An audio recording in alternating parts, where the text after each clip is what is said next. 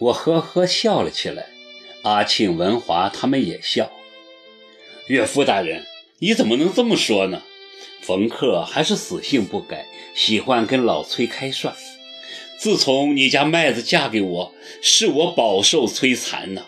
在外面我是导演，回到家我就成了长工。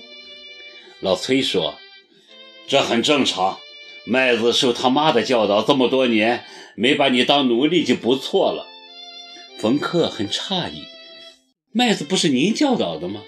她是您的女儿呀。”老崔回答：“小子，我的遭遇比你好不到哪里去。在外面我是台长，回到家我就成了杨白劳。”我们笑得东倒西歪。老崔又说：“怕老婆是美德，男人嘛，爱老婆才会怕老婆。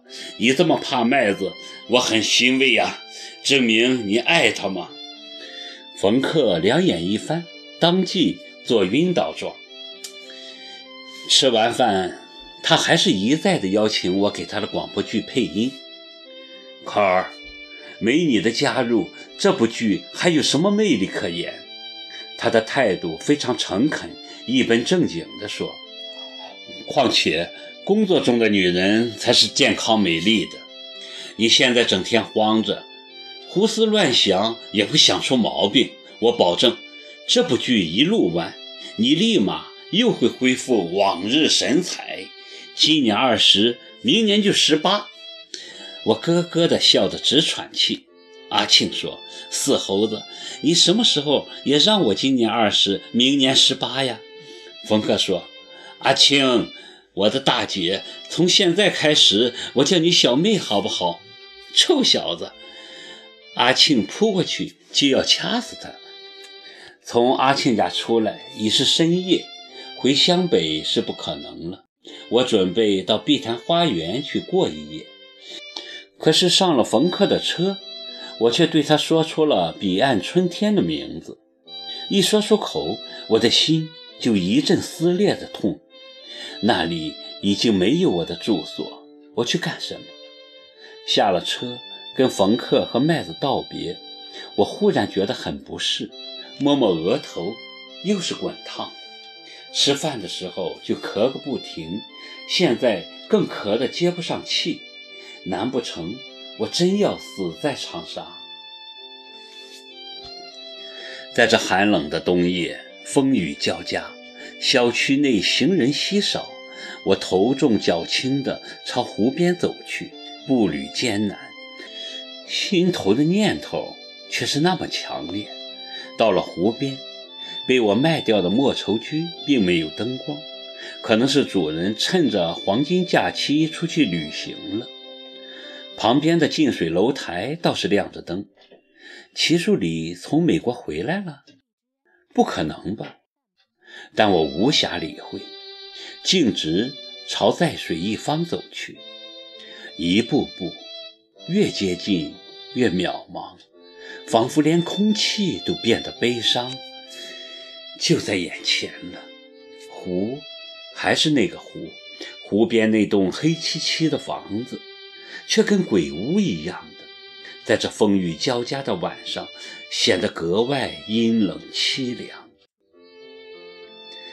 再也没有了温暖的灯光，再也没有了动人的琴声。再也没有了隔岸深情的对望。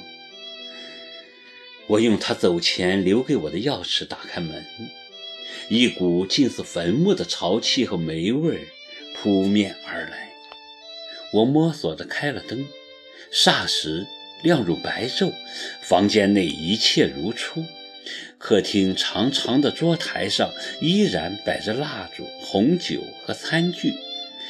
不过早已看不清原来的面目，全部蒙上厚厚的尘土。那些原本艳丽芬芳的鲜花和桌中央那个巨大的蛋糕，已腐烂殆尽，只剩黑黑的一堆污物。至于地毯和墙上的挂钟、名画，也都不是原来的样子。还有沙发和墙角的那架钢琴。更是被厚厚的尘埃覆盖。我走到钢琴边，揭开琴盖，琴键倒还显出白色，随便按了一下，嘣的一声闷响，响彻房间，仿佛一记重锤，击得我五脏俱碎，泪如雨下。这琴呐，如同他的爱，原本从高音到低音都有的，婉转缠绵，惊心动魄。可是现在，一切都远去了。这架钢琴没了主人，再也奏不出绝世的音乐，如同我们可怜的爱情，失去生存的土壤，就只能隔海相望。从一开始就被世俗所不容，我们都想为对方好，以为彼此奉献毫无保留就能让爱继续。可结果呢？命运阴差阳错，人生处处布满陷阱，我们最终逃脱不了劳燕分飞。正如同肖邦的那首曲子，离别就是宿命。一切的努力，仿佛只是为了更彻底地钻进命运精心安排的圈套。我逃不出这圈套，他也逃不出。绕了一大圈，我们还是不属于彼此。守在他身边的不是我，守在我身边的也不会是他。